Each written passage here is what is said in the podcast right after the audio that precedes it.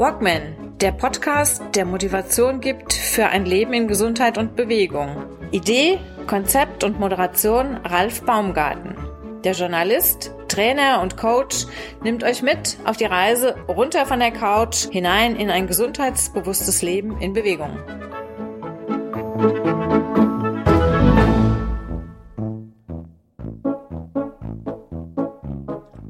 Burnout ist nicht das Ende, sondern der Anfang. Burnout ist nicht das Ende, sondern ein Anfang. Das sagt mir heute Ute Klein. Ute ist mein Gast im heutigen Walkman Podcast. Und ja, ich habe jetzt schon, habe jetzt schon gleich zu Beginn ein Problem, weil ich dich natürlich vorstellen möchte. Jetzt habe ich mir die Liste durchgelesen, was du alles so an Ausbildungen und äh, Tätigkeiten vorzuweisen hast. Aber ich weiß nicht, ob das jetzt Sinn macht, ähm, eine Viertelstunde lang vorzulesen, was du alles so geleistet hast, wo du überall zugange bist und auf, ja, kann man jetzt sagen, auf wie viele Hochzeiten du eigentlich tanzt. Wir haben uns kennengelernt, ich habe dich kennengelernt über die sozialen Medien, über Instagram, weil du da einen, wie nennt man das eigentlich, so, so, so einen kleinen Blog hast oder was ähnliches, den du Burnout to Go genannt hast und wo du auf mega witzige, finde ich, und äh, aus ein bisschen sarkastische Art und Weise die Leute so ein bisschen an das Thema Burnout von einer etwas humorvollen Seite heranführst. So suchst du dein, ja, du, so, so bringst du es den Leuten ein bisschen, ein bisschen näher, regst du zum, zum Nachdenken an. Erstmal, hallo Ute. Wie geht's dir? Ralf. Wie bist du zu Burnout to Go gekommen? Was genau ist Burnout to Go? The Burnout to Go ist Burnout Comedy. So, wie ist dazu gekommen? Ich kürze es mal ab, du sagst die ganzen Ausbildungen und so weiter. Ich tituliere als Dolmetscher für individualitätsbasierte Missverständnisse. Das heißt, ich beschäftige mich seit sehr vielen Jahren primär mit Konfliktmanagement in Firmen, in Teams, in der Führung. Meistens steht dann Teamentwicklung oder Führung dran und Konflikt ist drin. Und in den letzten zehn Jahren habe ich halt eben oder zehn, zwölf Jahren starken Anstieg von Menschen mit starker Stressbelastung, starken Symptomen, halt, halt eben auch bis zum Burnout festgestellt mit den immer gleichen Stories. Dazu muss ich jetzt sagen, dass ich Effizienz liebe. Ich mag effiziente Prozesse. Ich bilde mich deswegen ständig weiter, weil ich keine Umwege mag und halt eben für meine Kunden keine, keine verschwendete Zeit äh, schätze, wenn man es doch anders machen kann, also wenn das Wissen da ist. Und es passierten halt eben immer die gleichen Dinge. Ne? Das heißt, wenn ich festgestellt habe, da ist irgendwas, dann habe ich halt eben mal gefragt, ne? so wie es denn so geht, wie denn so die Energie, so und zwar nicht esoterisch gemeint, sondern ne, wie die so in ihrer Kraft sind, wo sie das Gefühl haben, dass sie gerade stehen. Und da kamen Prozentsätze raus, die waren erschreckend irgendwann habe ich gemerkt, dass ich relativ frühzeitig erkenne, wenn da was schief ist und die Leute kannte ich ja oft vorher gar nicht. Mitarbeiter, Führungskräfte. Ich sage mal, es trifft eben, kann jeden treffen und das sind meistens sind es die Arbeitsbienen, also die Hochengagierten, egal welcher Karrierestufe. So, und wenn ich dann nachgefragt habe, dann kam bisweilen schon mal sowas wie, ich war aber beim Arzt. Ein Blutbild gemacht. Mhm. Zu dem Zeitpunkt wusste ich dann schon, dass es Neurotransmitterbestimmungen gibt, wo man ein bisschen genauer gucken mhm. kann, was da los mhm. ist. So, und Blutbild, aha, gut, schön. Dann weiß man nun, dass diesbezüglich ein großes Blutbild ein Schnupfen misst oder einen richtigen Dreck, das heißt eine große Entzündung, aber keine Aussage macht über das, was bei einer Erschöpfungserkrankung abgeht. So, das nächste, Druck in der Brust, irgendwas. Ne? Das verklemmt sich ja schon mal, wenn du großen Stress hast, ne? dass es hier zieht oder dass die, die Bakterien im Magen und das Herz drücken. Dann ja, dann ja, und Langzeit-EKG. Mhm. Gut, das ist dann auch mehr oder weniger ohne Befund und dann kommt halt eben noch die Litanei mit, dem, mit den Magen- und Darmbeschwerden. So, und das ging mir offen gestanden irgendwann so auf den Pinsel, wenn ich das sagen darf, dass ich angefangen habe, äh, einfach nur zumindest in den Coaching-Gesprächen Burnout-Comedy daraus zu machen. Das war so die Vorstufe, wo ich gesagt habe, ne, wenn einer sagte beim Arzt, ich sage, lassen Sie mich raten, sagen Sie nichts, großes Blutbild. Ja, ich sag, und beste Werte. Also je älter du bist, desto besser sind die Werte dann, weil du so viel Cortisol im Körper hast. Dass das erstmal toll aussieht, weil ja alles unten runtergedrückt wird. So, ja. Und dann, ich sage, und dann weiter so Druck in der Brust und ja, ja. Sagen Sie nichts. Lassen Sie mich raten. Langzeit-EKG. Mit Blutdruckmessung, damit der Partner nachts auch was davon hat. Die Blick und merkt nicht schon ja im Moment, wieso weiß die das? Sag, und was rausgekommen? Ja, morgens leicht erhöhten Blutdruck. Hm. Cortisolspiegel morgens, das ist eigentlich so das Normale, bringt also auch nichts. Und dann ähm, haben die meisten Menschen einfach, es ist bei, bei einem Burnout, bei einer Stresserkrankung, bei hohem Stress ist der Darm eigentlich immer entzündet und vielleicht kommt noch der Magen dazu. So, und ich so, und ja, da ist auch entweder der Bauch oder ne, ich also in meiner Burnout-Comedy äh, scherze ich auch schon mal, auch das habe ich gemacht, wenn man morgens vom Klo nicht mehr runterkommt, dann läuft's, dann ist man schon auf einem guten Weg in den Burnout. Also Schlauch oben rein, Schlauch unten rein und dann stellt man eine Entzündung fest. Ei vermitscht, wer hätte das gedacht? Dafür hätte man sich die Tortur aber sparen können. So, jetzt muss man aber sagen, das medizinische System sieht das so vor. Und es ist natürlich wichtig auszuschließen, dass du keine Herzerkrankung hast. Es ist wichtig auszuschließen, dass da keine Tumore sind, dass da nichts im Darm sitzt oder was auch immer. Das Problem ist, dass nach diesem Diagnosemarathon es nicht weitergeht. So, und da hat halt eben bei mir der Zynismus eingesetzt. Und ich habe eine Weile gewitzelt, ich mache Burnout-Comedy. Und im Sommer war es dann soweit. Ich gedacht habe, so, jetzt. Mhm. Das heißt, seit, seit Juli, seit Ende Juli bin ich auf Sendung. Ist aber schon ein ganz schöner ähm, Sprung, Spagat, wenn du sagst, du kommst eigentlich aus dem Bereich Konfliktmanagement und auf einmal bist du ja schon, schon fast auf der medizinischen Ecke. Ja? Du, du, du betreibst ja Ursachenforschung unterm Strich, oder? Wenn ich es mal ein bisschen überspitzt sage. Das ist richtig, ist aber auch nur möglich. Ich bin ja selbst kein Mediziner, ich treffe die Diagnosen ja nicht. Wenn du aber weißt, was möglich mhm. ist. Mhm. Also ich bin da dran gekommen über eigentlich über das Thema Individualität, weil ich mhm. beschäftige mich sehr, sehr lange schon mit individueller Motivation und wie du tickst, wie deine Persönlichkeit ist, macht halt eben was mit dir. Was dir gut gelingt, was dir weniger gut gelingt, mit wem du Missverständnisse oder Konflikte erzeugst, ähm, wann du gestresst bist oder wann es besonders gut läuft, wofür du deine, deine ähm, körpereigenen Drogen bekommst. Und dann habe ich ein Buch gelesen von Gerhard Roth und Strüber, wie das Gehirn die Seele macht. Den Anfang fand ich nicht so spannend, also ich habe relativ präzise in der Mitte angefangen und habe dann gelesen über Botenstoffe, über Transmitter, über Enzyme, die bei Menschen, die zum Beispiel sehr sensibel sind, die schnell Stress entwickeln, dass die anders aussehen als bei anderen. Mhm. Und dann habe ich mir überall die mir aus meiner Arbeit bekannten Persönlichkeitsmerkmale daran geschrieben, dass das, was beschrieben ist. Was heißt das denn? Was würde das denn heißen aus der Welt von Reese Profile oder Lux Profile? So, und dann war das halt eben beschrieben, welche Werte erhöht und welche niedriger sind. Und dann habe ich gedacht, wenn das so ist, muss man da doch was machen können. Und dann kam ein paar Monate später ein Arzt aus Aachen mit dieser Neurotransmitterbestimmung um die Ecke. Und sagte, ja, ich bin Präventologe, man kann dieses, jenes und welches messen, weil ich ihm erzählt hatte, was mich beschäftigt. Und äh, hat auf meiner BGM-Tagung einen Vortrag darüber gehalten. Und so nahmen die Dinge dann ihren Lauf. Und wenn ich einmal weiß, da gibt es was, dann gucke ich weiter. Dann habe ich in dem Bereich Kontakte knüpfen können. Dann kam über die Aufnahme Welt der Wunder letztes Jahr, kamen neue medizinische Kontakte dazu. Und ich wurde eingeladen zum ersten äh, Kongress für Epigenetik und Naturstoffmedizin in München. Und da hat sich dann nochmal ein Riesenfeld aufgeklappt, weil ich da dann erfahren durfte, was alles geht, was man alles noch alles messen kann, dass es sowas wie eine versteckte Entzündung im Körper gibt. Das nennt sich Silent Inflammation.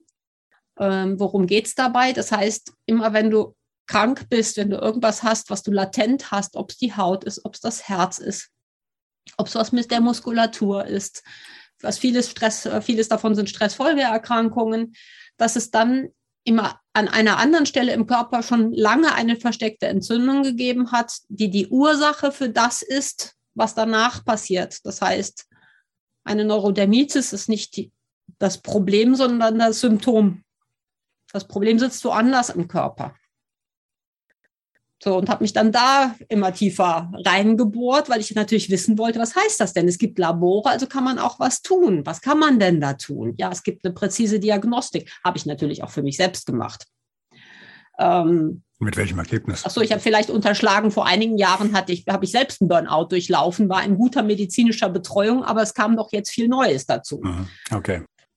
So, das heißt, ich habe dann Neues wieder erfahren und habe dann an, mich da bin mit diesen Leuten im Austausch. Und ähm, hier geht es auch um funktionale Medizin. Das heißt, diese Menschen, die so arbeiten, das sind Ärzte. Es gibt aber auch Functional Medicine Coaches oder Medical Coaches. Das sind Leute, die den Ärzten quasi zuarbeiten die sich um die Dinge kümmern, wie beispielsweise eine Ernährungsumstellung oder sehr gezielt eine Atmung, eine Atemtherapie, die hilft, äh, die Werte im Blut zu verändern. Bewegung. Hm? Also wenn man dann hört, ja, Epigenetik, 20 Minuten intensive Bewegung kannst du anschließend auf dem Epigenom feststellen in der Veränderung. So, dann sind das Dinge, also wenn wir von Effizienz sprechen und es geht um Heilung ne, und ich mag es gerne, wenn die Dinge wissenschaftlich belegt sind. Mein Klientel ist oft sehr verkopft. Das heißt, die wollen Zahlen, Daten, Fakten. Was ist denn mhm. da? Was kann man denn machen? Was kann man messen? Ich brauche die Beweise dafür, dass in meinem Körper was schief ist.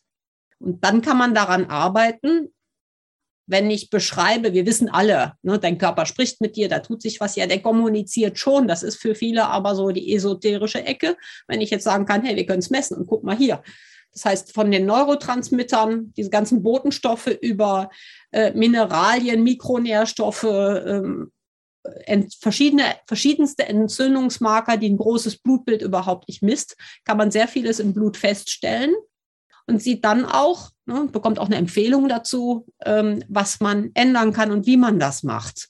Und selbst wenn der Laie nicht weiß, was das alles für Werte sind, kann er aber sehr wohl sehen im Ampelverfahren, na, der mittlere Bereich ist gut. So, und wenn es außen ist, da stimmt irgendwas nicht. Also es wird sichtbar und es wird klar, was muss gemacht werden. Und es gibt halt eben auch eine Prognose, je nachdem, was es für Dinge sind. Der Körper kann sich hervorragend selbst regenerieren. Dann weiß man, es braucht ein paar Wochen, ein paar Monate, wo man dieses, jenes oder welches machen muss, um einen Erfolg zu erzielen und dem Körper zu helfen, dass er das wieder selber reparieren kann, was er normalerweise gut könnte, wenn wir da nicht so viel reinfuschen würden. Hm. So, diese Erkenntnisse finde ich absolut faszinierend, super hilfreich, weil eine Zielgruppe, die normalerweise sich davor drücken würde, was zu unternehmen, ist plötzlich erreichbar. Und es sind aber die, die es halt eben auch dringend brauchen, die dringend ein Werkzeug brauchen, um wieder zu Gesundheit und ihrer äh, Performance zu finden. So, das heißt, ich komme in meinem ersten Leben ja Kauffrau. Das heißt, ich habe da auch ein wirtschaftliches Denken dabei. Ich sage, wir haben ja plötzlich Demografie und Fachkräftemangel.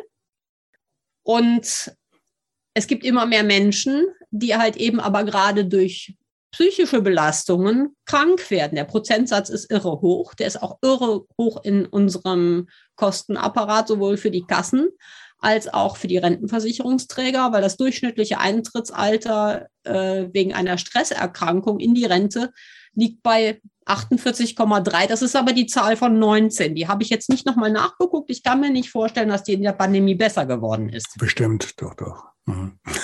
So, und jetzt kann ich hingehen und sagen, immer, wenn die Stressbelastung so hoch ist, dass ich mich schlecht konzentrieren kann, der Körper hohe Symptome produziert, in welchem Bereich auch immer, die können ja mannigfaltig sein. Deswegen heißt es ja auch Burnout-Syndrom. Ein Burnout-Syndrom ist keine psychiatrische Erkrankung. Und es ist keine Erkrankung im Sinne von, es ist nur eine, sondern es sind viele, viele verschiedene Dinge, die sich unterschiedlich zusammensetzen können und die abhängig auch von deiner Persönlichkeit unterschiedliche Auswirkungen haben. Das ja, heißt, je nachdem, wie du tickst, wie belastbar du bist, landest du relativ zügig im Krankenhaus. Ein anderer rennt damit noch Jahre rum und kriegt dann irgendwann vom Körper den Stecker gezogen durch irgendwas Größeres. Gut, du, du brauchst ja irgendwie auch für dieses ganze Sammelsurium an, äh, an, an, Ursachen oder Punkten, die da zusammenwirken, brauchst du ja irgendeinen Oberbegriff. Und ich glaube, Burnout das ist halt was, das kannst du, das kannst du als Begriff erstmal greifen, da kann sich jeder was drunter vorstellen. Ne? Wenn du das Absolut, jetzt und das finde ich auch super wichtig. Hm. Für mich ist nur wichtig, halt eben auch mit diesem, mit diesem äh, Spruch aufzuräumen, weil es ist ja ein Vorurteil. Und also es ist keine psychiatrische Erkrankung, aber es gibt Menschen, die deswegen sagen, es ist keine Erkrankung. Und das stimmt ja so nicht. Hm. Die sagen, es keine, hm, das heißt, das heißt, es existiert nicht. So wird es dann gerne benutzt. Nein, es ist keine psychiatrische Erkrankung, so, sondern es ist komplex und deswegen braucht es auch meistens unterschiedliche Disziplinen, um das zu behandeln. Und es ist ganz wichtig zu wissen, dass im Körper es immer Defizite gibt in den Mineralien, Mikronährstoffen und so weiter, dass es Verschiebungen gibt in den Hormonen und oder Neurotransmittern, äh, dass da in der Regel eine, eine Silent Inflammation, also eine versteckte Entzündung vorliegt. Das heißt, erst ist im Körper was komisch und dann wird es im Kopf seltsam und nicht umgekehrt. Kann ich auch ungefähr nachvollziehen, was damit gemeint wird. Auch das äh, Zusammenspielen der, der verschiedenen Faktoren, beginnen von der Ernährung, das ja heute dann auch, glaube ich, in der aktuellen Folge dann einen kleinen Schlenker gemacht zum Thema äh, Low Carb und so weiter und so fort.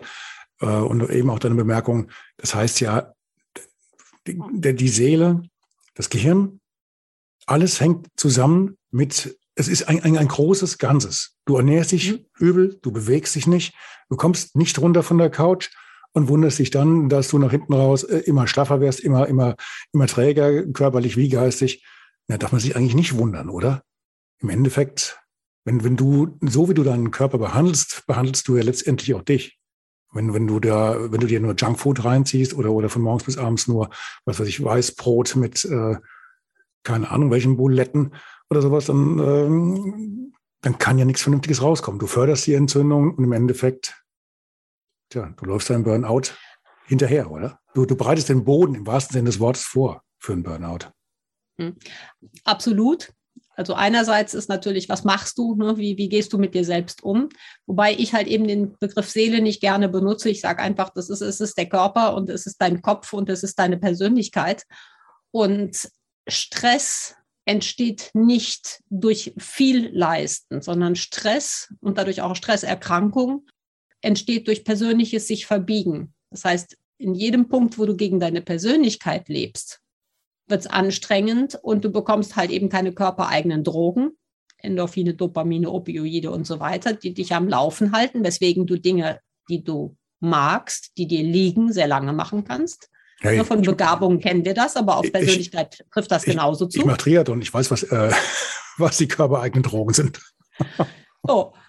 Und auf der anderen Seite gibt es halt eben Stresshormone, wenn es das andere ist. Und jetzt ist der Triathlon ein super Beispiel. Auch da habe ich relativ frühzeitig angefangen, mich drüber zu amüsieren. Weil wenn du mit Fitnessstudios zu tun hast, egal ob als Kunde oder als Berater, dann erlebst du den Klassiker, du musst nur drei Wochen so richtig intensiv mal powern und Sport machen, dann merkst du schon, da wird was anders. Das ist für manche Menschen schlichtweg gelogen weil es ist von deiner Persönlichkeit abhängig, ob du dafür eine Belohnung bekommst vom Körper oder ob es nur bei Anstrengung und Schmerz bleibt und das überhaupt nichts gibt. Das heißt nicht, dass die Bewegung dann nicht körperlich schon eine Veränderung macht, aber du bekommst dafür keine tollen Hormone. Ne, die mhm. Belohnung gibt es im Nachhinein dann dafür, dass einer sagt, oh, sieht aber toll aus, ist besser, es ist weniger Schmerz, aber die entsteht in dem Moment nicht. Spannend ist jetzt, weil aus dem Aspekt Persönlichkeit kenne ich es schon lange. Ich habe sieben Jahre für ein Krankenhaus gearbeitet. Ich bin jedem Arzt mit den Persönlichkeitsmerkmalen, die für Bewegung zuständig sind oder für Schmerztoleranz, solche Dinge auf den Keks gegangen, in Anführungszeichen, habe gefragt, kennen Sie das? Jetzt kommt aber der Knüller, jüngste Erfahrung, auch so aus den letzten zwölf Monaten. Du kannst, du kannst in den Genen messen, also bei einem Speicheltest kann man messen, wie die Muskulatur aufgebaut ist. Das heißt, da weiß man auch ganz genau, für wen welches Training überhaupt am besten ist. Lange Muskulatur, kurz, kurze Muskulatur, die Bezeichnung kennst du sicherlich besser. Ich ähm, äh, will da jetzt nicht so in die Tiefe gehen, aber man weiß daraus auch, wer unglaublich schlecht aufbaut und sehr lange für Regeneration braucht Wenn ich lange für Regeneration brauche, kommt dann dazu, dass ich halt eben auch gucken muss, das macht man dann wieder anders über Kapillarblut, dass man guckt, ähm, welches Eiweiß kann ich überhaupt gut verstoffwechseln, was mir hilft, dass der Körper überhaupt da in eine Balance wiederkommt. Also hochspannend. Das heißt, die Dinge sind deutlich komplexer noch, als, als ich sie kannte, als ich sie vermutet habe. Allerdings, das ist einerseits, äh, manche denken dann so, oh Gott, so komplett, ist ja furchtbar. Und ich denke nur so, wow, was für Möglichkeiten, weil wenn ich die Bestätigung bekomme, dass man zum Beispiel aus der Genetik oder der Epigenetik diese Dinge auch kennt, dass es messbar ist, komme ich natürlich viel näher ran wieder an, ich kann was verändern. Und zwar verändern heißt ja nicht Persönlichkeit verändern, aber Gesundung verändern, wenn sich die Dinge verselbstständigt haben über einen längeren Zeitraum. Wenn ich die jetzt oder also ich einerseits, dann die Hörer, die Hörerin. Wenn wir dir jetzt zuhören, werden wir jetzt erstmal erschlagen oder sind wir erschlagen worden in den letzten 15, äh, 20 Minuten von einem, ähm, einer Lawine von fremden Begriffen. Die meisten werden damit klarkommen, nicht alle werden alle verstehen. Ähm, ist ein Burnout to go jetzt letztendlich vielleicht für dich das Mittel, wo du oder indem du alles runterbrichst auf den Kern, und den Leuten klar machst, in einem, wie lange lang gehen die, die, Videos? Also zumindest die bei Instagram zwei Minuten, höchstens eine. Eine. Mhm. Du brichst in diesen paar Sekunden letztendlich das Thema runter auf die Kernbotschaft macht euch Gedanken, zum Beispiel jetzt wie jetzt heute, über, über, die, über die Ernährung, wenn es da nicht stimmt, wenn ihr nur, nur Blödsinn futtert oder irgendwelchen äh, Heilslehren äh, in, in Richtung äh, Diät oder so hinterherrennt, dann geht das einfach in die Hose. Ihr tut euch nichts Gutes. Schaltet den Kopf an. Ist das die, die Art und Weise, wie du von deinem großen Fundus an Fachwissen runterbrichst auf die klare, kurze Botschaft direkt ins, direkt ins Hirn? Absolut. Also es sind verdauliche Häppchen und die sind bewusst provokant, weil ich möchte weder belehren, ich möchte nur Impulse geben. Äh, noch möchte ich äh, die Leute runterziehen oder bemitleiden, weil das schon Mist ist, weiß jeder. Hm. Ich hatte einen guten Lehrer damals, als ich den psychologischen Management-Trainer gemacht habe. Ein erfahrener Mann, der war auch ein bisschen schräg, aber sehr erfahren, sehr erfahrener Mann. Von dem konnte ich viel lernen. Äh, der gesagt hat, man muss sich selbst ertappen. Wenn ich das humorvoll präsentiere, und zwar etwas so plakativ, ganz kurz, was jemand, der sich in einer solchen gesundheitlichen Lage schon länger befindet, wahrscheinlich kennt. Also, ich habe ja gesagt, es sind viele Symptome, aber das eine oder andere davon, das habe ich schon mal selbst erfüllt erlebt oder ich habe die Gedanken schon mal gehabt oder jemand hat mir das schon mal gesagt, was auch immer. Ne? Also ich kann mich dabei ertappen, ohne dass da vorne einer steht, den Finger erhebt und sagt, du musst aber. Bei müssen müssen wir gar nichts, sterben müssen wir irgendwann früher oder später. Aber die Frage ist ja, was, was ist bei mir los? Was fange ich damit an und was brauche ich persönlich individuell? Weil was für einen anderen gut ist, tu doch mal langsamer, mach doch mal Urlaub, mach dir nicht so viele Gedanken ist eine Info, die, Entschuldigung, schlichtweg für den Arsch ist, weil wenn ich nicht so ticke wie der Ratgeber, deswegen habe ich ja auch einmal gesagt, wenn der Ratschlag ein Ratschlag ist, also eher ein Schlag und der Beratschlagende und so weiter, habe das ein bisschen durch den Kakao gezogen, dann bringt mich das nicht weiter. Es macht mich aber verzweifelter, weil ich ja noch mehr die Idee habe, ach, den anderen gelingt es, nur mir nicht. Und das möchte ich nicht. Ich möchte inspirieren, ich möchte Impulse geben so, und das Thema Ernährung finde ich brandwichtig. Es gibt viele Dinge, die man machen kann, weil Ernährung, also Nahrung ist dafür da, dass sie vom Körper ausgewertet wird und der Körper braucht Nahrung, um sich auch zu reparieren, um, um Kraft zu haben, um Energie zu haben. Die meisten wissen noch nicht mal, dass zum Beispiel in den Muskeln Stoffwechsel stattfindet. Also wir müssen die nicht nur mit Magnesium füttern, damit die nicht wehtun, sondern die Muskeln tun auch was. Deswegen müssen die bewegt werden. Mhm. Wenn ich keine Belohnung bekomme für Bewegung, für körperliche Anstrengung, ich nenne es gar nicht Sport, wenn ich für körperliche Anstrengung keine, äh, keine Belohnung bekomme, ich weiß aber, die Muskeln müssen was tun, weil sonst bestimmte Dinge im Körper gar nicht funktionieren können kann ich damit anders umgehen? Wie gesagt, ist ein Häppchen, den einen Anstoß geben. Und dann gibt es ja den, es gibt ja nicht nur Burnout to go, es gibt ja auch die ernste Seite. Das heißt, wenn ich dann weiter möchte, habe ich zwei Möglichkeiten. Ich habe eine Plattform, die nennt sich Interventionsoffensive Burnout.net ins Leben gerufen, wo man sich kostenfrei informieren kann, ohne getrackt zu werden. Das heißt, keiner muss die Sorge haben, dass er dort gesehen wird. Da können sich aber auch Interessierte informieren. Ich habe auch immer gesagt, oder ne, jemand, der noch, der noch gerade ausgucken kann, neben dem, der es eigentlich braucht und dabei helfen kann. Und dann gibt es halt eben auch die Möglichkeit, an anderen Stellen sich weiter zu informieren. Das gibt es dann auch nochmal als Gruppen, wo man auch vielleicht einen Workshop, einen Vortrag oder irgendwas buchen kann. So, und das Ziel des Ganzen ist aber auch ein möglichst großes Netzwerk zu bilden, wo man Hilfe bekommen kann, weil das kann keiner alleine können. Ich muss wissen, welche Ärzte oder Therapeuten überhaupt solche Diagnostik betreiben. Da fängt es an, die meisten wissen ja gar nicht, wohin. Ne, haben Marathon hinter sich, sind verzweifelt, wissen aber nicht, wohin. Das nächste ist, was täte mir denn überhaupt gut? Deswegen sage ich auch, es ist der Anfang. Es ist der Anfang von erfinde dich neu, beziehungsweise wenn du neu startest, Erstmal musst du dich ja aus dieser Kuhle wieder rausholen, aber dann bitte möglichst nah an deiner Persönlichkeit, deinen persönlichen Bedürfnissen, aber aus deiner Identität, aus deiner Motivation heraus und nicht aus dem, was andere meinen, was man so sein müsste und wie man so sein müsste und wie man zu funktionieren hat. Und auch da braucht es wieder ein Feld. Was gibt es denn alles? Was ist für mich gut? Also wenn mich Yoga aggressiv macht, ist Yoga eine schlechte Empfehlung. Hm? Dann kann einer sagen, ja, aber das ist doch gut, da kann man doch entspannen. Nicht jeder. Ne? Also ich habe ja, ich habe meinen ersten Trainerschein gemacht. Ähm, das war der erste Triathlonschein, dann Läufer, Laufen, Diagnostik, äh, Spinning. Ich bin auch Yogalehrer. Ähm, Aggressive kommen bei uns nicht vor. Also gibt es mit Sicherheit auch. Zum Glück nicht in den Kursen, in denen ich in der Vergangenheit war. Aber in, in diesen, diesen äh, sagen wir mittlerweile über 30 Jahren, in denen ich meine Ausbildung gemacht habe, gibt es einen, also nach mittlerweile gibt es eine, eine ganz, ganz klare Richtung, sowohl bei den Läufern, da kann ich es ganz gut vergleichen, als auch bei den, bei den Yogis zum Beispiel. Und zwar geht diese Richtung, äh, die Entwicklung dahin, dass man wegkommt von dem, was es früher hieß, du musst dich so und so bewegen können. Du musst beim Laufen, musst du so stehen, musst dich so halten, die Arme müssen sich in diese Richtung bewegen, möglichst mit dem und dem Winkel und so und so. Pustekuchen.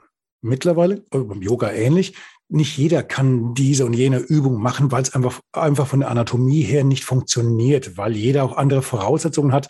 Und ähm, du kannst nicht alle nach einem Schema in irgendwo ein, ein, ein, ein, ein äh, Muster da reinpressen, wo, wo sie dann passen müssen. Und entweder du packst das jetzt oder du bist halt ein Loser und äh, klar, da schaffst du Depressionen und keine Ahnung was und noch schlechte Gedanken ähm, ohne Ende.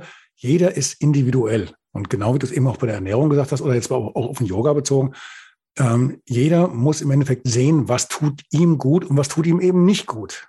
Und dafür, das ist vielleicht auch so ein gewisser Reifungsprozess bei demjenigen, den es betrifft, dass der halt dann auch mal sagt, okay, ich muss mich jetzt hier nicht unbedingt anpassen. Genau wie der Trainer oder der Lehrer auch dann sagen muss, nein, wir, wir geben jetzt, wir geben jetzt hier eine grobe Richtung und ihr guckt, wie ihr damit klarkommt wie ihr an den Punkt rankommt. wenn das einfach nicht funktioniert, weil vielleicht die Hüfte nicht genug aufgeht, weil da der Winkel nicht und so weiter und so fort, dann ist es halt so und jeder macht das, was, was für ihn passt. Ne? So und nicht anders. Genau, absolut.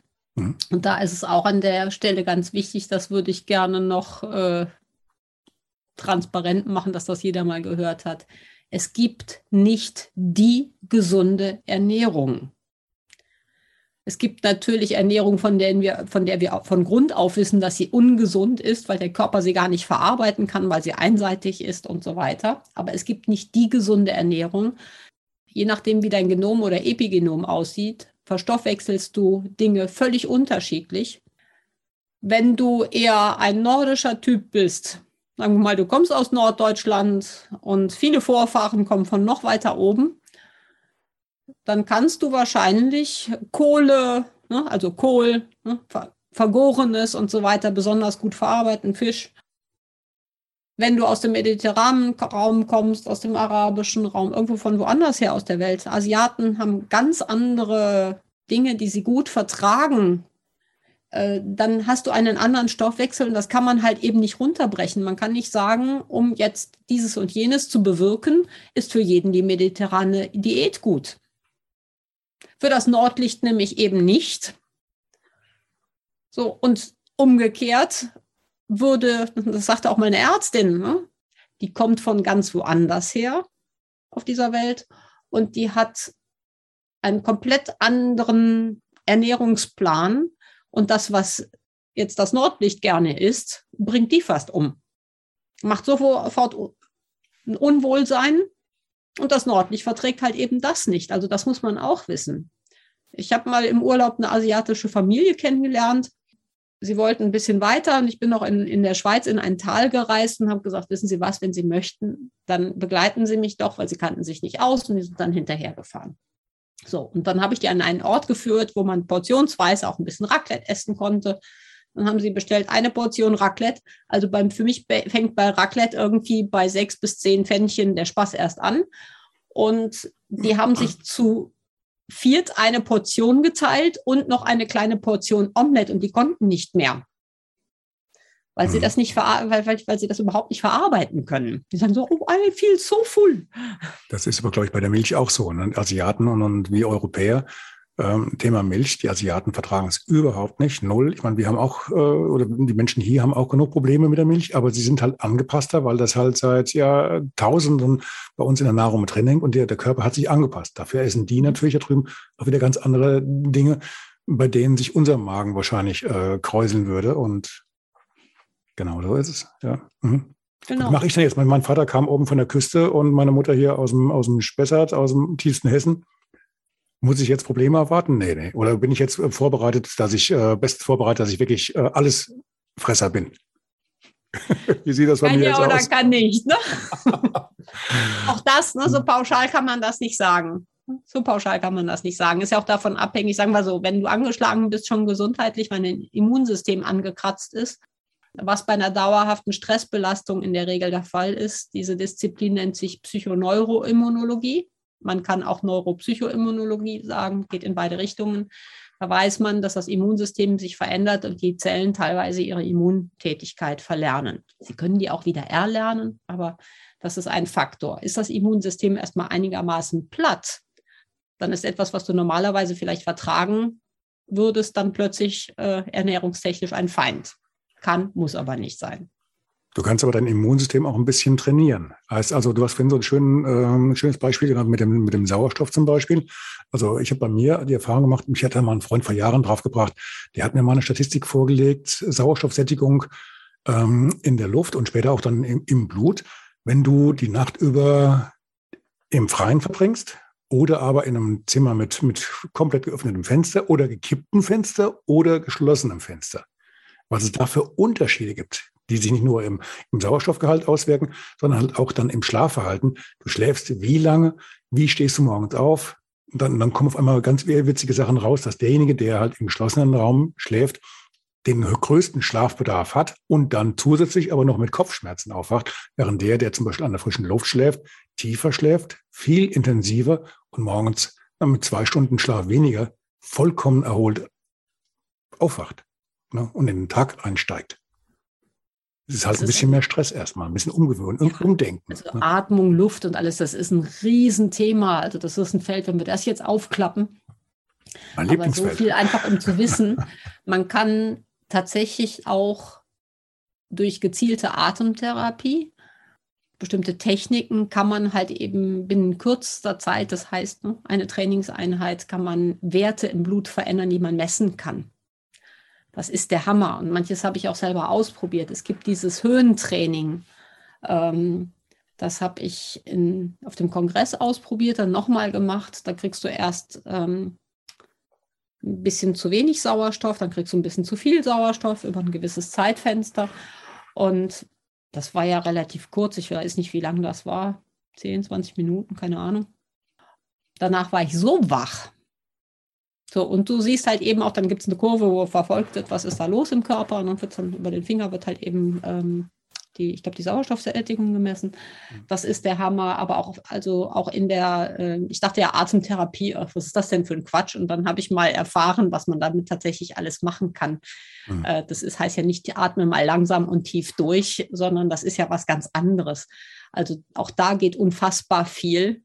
Mhm. Und ähm, so diese ganzen Dinge, die dazugehören, also guck mal, was deine Persönlichkeit braucht, was du für eine Ernährung brauchst, wie deine Bewegung aussieht, was das, was Atmung mit dir macht. Ähm, mach mal Mentaltraining, um mal den alten Scheiß zu entblocken, ne, entkoppeln, nicht in, um mal den alten Mist zu entkoppeln. Ähm, das habe ich jetzt mit dem Andreas Breitfeld, der hat das erste Biohacking Lab Deutschlands äh, gegründet in München vor einigen Jahren, ähm, in einen Workshop zusammengegossen, mit dem wir nächstes Jahr beginnen, im mhm. April, in der Hoffnung, dass wir nicht nur 2G, sondern auch mehr können. Wir werden das machen in, in Bayern und in der Schweiz, wo man dann halt eben Wochenende wirklich mal verschiedene Dinge für sich tun kann, also sehr intensiv. Also vom wer sich traut, vom Eisbaden über eben die Dinge mit der Atmung, Mentaltraining, Bewegung. Jetzt kann ich dir so, natürlich nur die, zurück, die, zurückliegenden Folgen empfehlen, die 83 und die 84, 84, 85, glaube ich. Da ging es ja gerade um Biohacking, Eisbaden und Atemtechniken, Wim Hof und Kollegen und so weiter und so fort. Passt. Hm. Ähm, ich, ganz, ganz kurz muss ich anschieben. Ich hatte nach der Wende, ich war äh, zeitlang, also ich klar, Lokaljournalist und später war ich auch mal ähm, Sportchef bei einer großen Tageszeitung nach der Wende in, in Thüringen. Und in dieser Zeit habe ich relativ viel auch mich unterhalten mit äh, allen möglichen Trainern, Bundestrainern, Olympiatrainern und so weiter und so fort. Und die haben mir dann von ihren Problemen erzählt, wie die das zum Beispiel mit dem Höhentraining ausgeglichen hatten damals. Die Westler durften halt reisen, die sind irgendwo in 3000 Meter Höhe dann ähm, fleißig zum Trainieren gegangen morgens. Die Ostler konnten das natürlich nicht. Und die haben dann auch mit solchen Kammern gearbeitet und versucht, das Ganze künstlich zu, äh, zu, zu ähm, simulieren. Und das hat auch wunderbar geklappt. Ist natürlich ein anderes Erlebnis, wenn du jetzt irgendwo durch die Sonne läufst und hast eine tolle Zeit, ähm, kannst das alle angenehm mit dem Nützlichen verbinden, als wenn du jetzt irgendwo da in, in der Sportschule oder keine Ahnung, für, eine, für ein Institut dann halt da sitzt und aber egal, der, das Ergebnis Absolut, war, war aber klasse. aus dem Bereich kommen auch richtig coole Studien. Naja. Ne? Also einiges kommt aus dem ehemaligen Ostblock. Mhm. Ne? Gerade solche Sachen oder die Studien auch über ähm, Fasten, mhm. aber nicht das, was wir darunter verstehen gibt es mhm. Riesenstudien, die dann aber nach dem äh, Zusammenbruch der, der UdSSR äh, irgendwo weitestgehend auch verloren gegangen sind, wo jetzt wieder Leute das ausgraben, dieses alte Wissen. Man hat es nicht für voll genommen. Das war ein unfassbar wertvoll mhm. ist. Das ist ja mhm. alles nicht neu. Mhm. Und was du gerade sagtest mit dem, was hat man denn da gemacht, um das ne, Immunsystem zu pushen, da kann ich eine eigene Erfahrung noch erzählen. Mein Vater war Baujahr 15. Mhm. In der Präventologenausbildung gab es einen Bericht, ein Video über den Begründer der ersten Hochschule oder des ersten Lehrstuhls für Herz-Kreislauf-Medizin. Es gab so eine Zeit, da kamen diese Trimpfade und sowas auf. Und das war ja gedacht, also die Versuchsgruppen waren ältere, 60 plus. Mhm. Und mein Vater hat ich relativ spät überhaupt erst angefangen, Sport zu machen, wie ich später erfahren habe. Die sind ja erst mit mir in Produktion gegangen, da war der 55. Ich habe schon nachgerechnet. wir haben, ne, wir haben über zehn Jahre ähm, bestimmt, haben wir ein Viertel des Jahres im Hoch Hochalpinen verbracht. Mhm. Weswegen ich seltsamerweise auf diese äh, Sauerstofftherapie auch ganz anders angesprungen bin. Aber ich habe ja gedacht, das ist nicht mehr. Aber die haben sich über meine Werte gewundert. Ja, der Körper kannte das schon. Und das, da da halt eben herauskam, was da alles dazugehörte, was da rausgefunden worden ist, habe ich irgendwann gedacht, der muss den gekannt haben. Und dann kam irgendwann raus, mir fällt der Name gerade nicht ein, der ist auch ein bisschen kompliziert, ähm, den müsste ich nochmal raussuchen, ähm, dass der äh, die Fußballnationalmannschaft betreut hat als Arzt. So, und mein Vater hat halt eben 66, 74, also auch wo die Weltmeisterschaften waren, hatte die quasi mit Promotion-Artikeln, also mit Gläsern. Der hat damals mit, mit Gläsern, mit Werbemitteln, also hat er selber hergestellt, entwickelt, vertrieben, er war Ingenieur. Ähm, hat dann halt eben mit denen zusammengearbeitet und die haben halt eben, gibt es auch viele, viele Fotos von Events, Ne? Ach, Früher waren das noch die, ne, die Gewinnerpartys. Also das heißt, das dann kam, wusste ich, ja, die haben sich gekannt, die sind sich wahrscheinlich begegnet, ja weswegen der das wie ein Irrer betrieben hat. Mit, der, mit dem Effekt, dass mhm. der komplette Freundeskreis, der eigentlich im Alter meiner Mutter war, also das heißt die Männer mindestens 20 Jahre jünger, keine Ahnung hatte, wie alt der war. Also alle wussten, dass der irgendwie älter sein muss. Die wussten aber nicht, wie viel, weil der ist denen davon gewandert, der ist denen beim Skifahren davon gefahren, der ist geklettert, der hat alles gemacht, hat halt eben nicht geraucht und nicht gesoffen, aber keiner hatte eine Ahnung, wie alt er ist. Und erst als der dann halt eben irgendwann mit 80 in ein Pflegeheim gekommen ist, weil es nicht mehr ging und auch nicht zu stemmen war zu Hause, dann wie alt, aber so alt ist der doch noch gar nicht. Was macht er denn da? Ich sage, was glaubt ihr, wie alt er ist? Hat er unterschlagen. Gut, dann wusste ich auch, warum wir immer nur Johannesfest und niemals Geburtstag gefeiert haben. Mhm. okay. Ja, Alter ist auch eine, eine Einstellungssache und ja, was, genau. Alter, Alter ist das Ergebnis dessen, was du vorher Bei uns wurde nicht gealtert und auch nicht mhm. gestorben. Das kam überhaupt nicht aufs Tapet. Keine Zeit dafür. Ist im Plan nicht vorgesehen. Nee. Hm. Du hattest schon eine Folge bei deinem Burnout to Go zum Thema Nahrungsergänzung vor zwei Wochen, vor drei Wochen. Vielleicht kannst du da noch mal ganz kurz ein Wort zu sagen. Ja, Nahrungsergänzung wird gerne verteufelt und dann wird gesagt, ach, das ist ja nur Geldmacherei. Jein. Oder ja, aber wenn ich einfach sinnlos irgendwas einwerfe, was mein Körper gar nicht braucht, dann ist das mit Sicherheit Unfug, vielleicht sogar gefährlich. Man kann ja ziemlich präzise messen, welche Defizite es im Körper gibt. Und dementsprechend dann auffüllen. Und dafür brauche ich schlichtweg Nahrungsergänzung, weil der Darm ja auch immer angegriffen ist. Der muss auch repariert werden. Kann man, über, übrigens, kann man übrigens über das Mikrobiom her herausfinden, ob die Bakterien, die da sind, ob die genügend sind, ob die ihre Arbeit machen. Nur jedenfalls funktioniert der Darm nicht so, wie er soll. Das heißt, ich muss substituieren. Ich muss zusätzlich Dinge nehmen, damit ich meine Depots überhaupt auffüllen kann, damit die Zellen wieder funktionieren, damit die Zellmembranen okay sind. Weil wenn die Zellmembranen nicht okay sind, kann ich nicht richtig aufnehmen, aber ich kann auch nicht richtig entgiften. Das macht dann zum Beispiel wieder irgendwelche Abwehrreaktionen von der Migräne über die Haut, über Übelkeit, was auch immer, weil der Körper das einfach nicht kann. Das heißt, Nahrungsergänzung, um wieder in die Gesundung zu kommen, ist ein ganz wesentlicher Bestandteil aber bitte begleitet. Oder wenn ich dafür nicht die Möglichkeit, nicht das Geld habe, mich dann aber informieren, was fehlt denn bei so einer Erschöpfung und bei den Pillen, die ich vielleicht schon längst alle einwerfe, weil die ziehen nämlich auch Mikronährstoffe. Was ist denn das Minimum oder was ist, sind die Standards, die doch mit hoher Wahrscheinlichkeit fehlen, muss dann aber auch darauf achten, dass alles, was ich da einwerfe, bioverfügbar ist. Das heißt, ich kann nicht, wenn irgendwas einwerfen, ähm, ohne dass das eine Konsequenz hat. Schmeiße ich zum Beispiel Folsäure ein und die hat keinen Katalysator dabei, das heißt, die ist nicht bioverfügbar, sorgt das dafür, dass sich der Körper das, was er als Katalysator braucht, dass der Körper sich das irgendwo anders herholt was ein neues Problem macht. Du stopfst das, das eine Problem und machst ist dann das vielleicht auf, ja. viel größer mhm. als mhm. das vorherige. Mhm. Das heißt also auch, wenn Nahrungsmittelergänzung, äh, dann am besten genau gezielt, das brauche ich wirklich, das ist verfügbar, das richtet keinen Schaden an, ich darf es nicht überdosieren und möglichst nicht auf eigene Faust, sondern mit einem Fachmann, ob jetzt Arzt, Apotheker oder jemand, der sich halt wirklich mit auskennt, an der Seite. Auf keinen Fall einfach nur reinschütten nach dem Motto, viel hilft viel. Quatsch.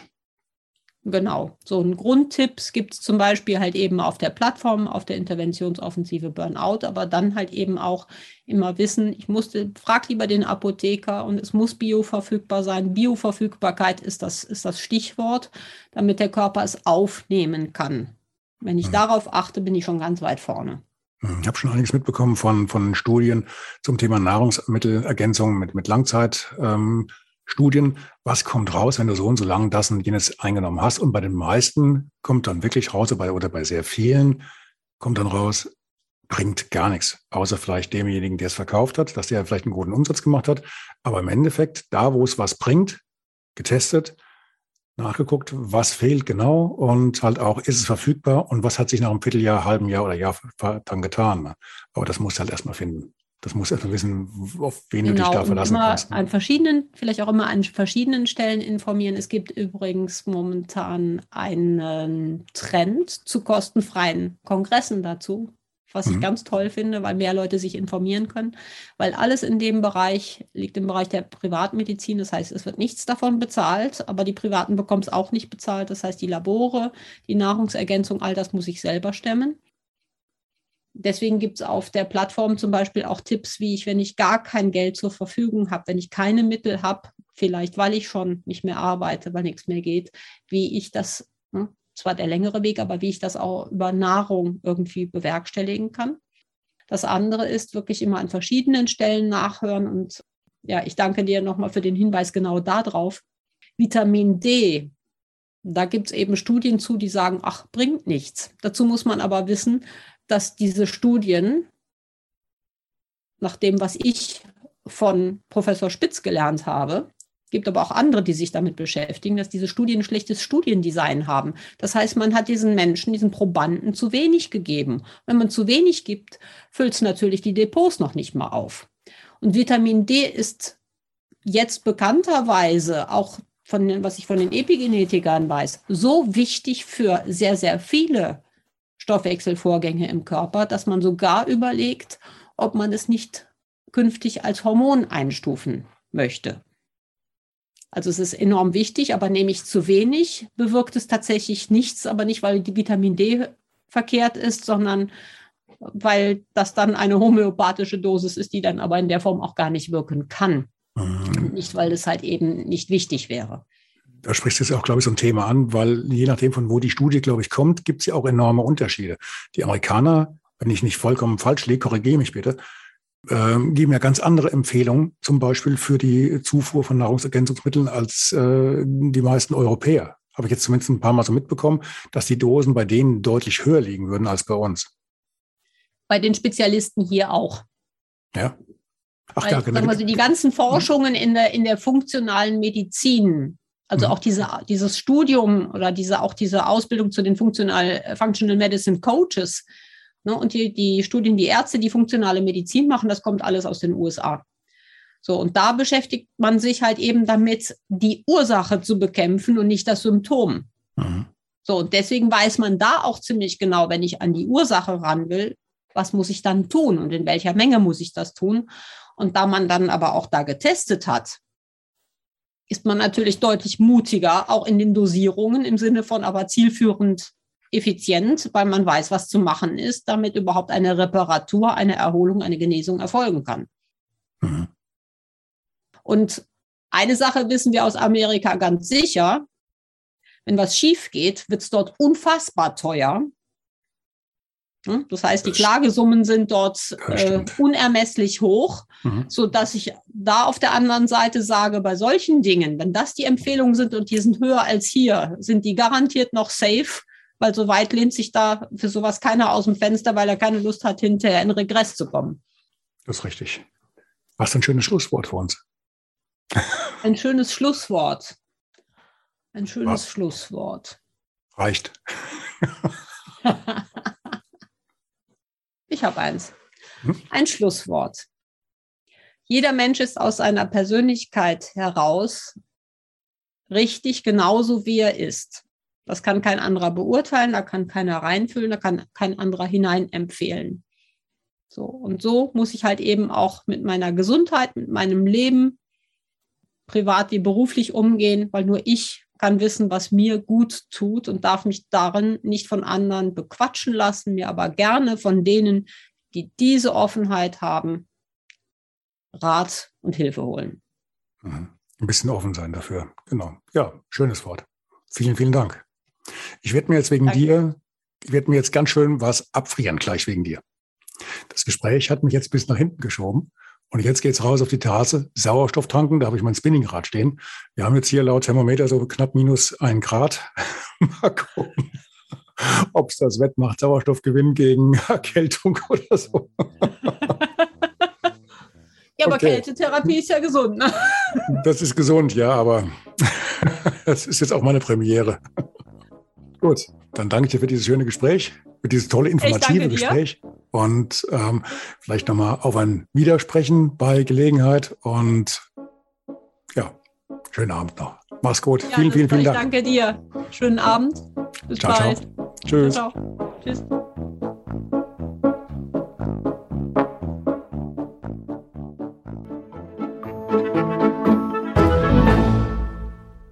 Eine kurze Bitte zum Schluss. Hat dir diese Folge gefallen? Dann abonniere bitte meinen Podcast bei Apple, Spotify oder dem Anbieter deiner Wahl und hinterlasse mir nach Möglichkeit gerne eine 5-Sterne-Bewertung. Du möchtest mir einen Kommentar geben oder mich direkt kontaktieren? Dann tu dies über Facebook Messenger oder per E-Mail. Die Adressen findest du in den Show Notes. Ich danke dir fürs Zuhören. Bleib wach, gesund und aufmerksam. Bis zum nächsten Mal. Dein Ralf.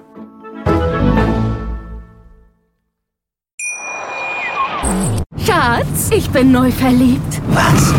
Da drüben. Das ist er. Aber das ist ein Auto. Ja, eben. Mit ihm habe ich alles richtig gemacht. Wunschauto einfach kaufen, verkaufen oder leasen. Bei Autoscout24. Alles richtig gemacht.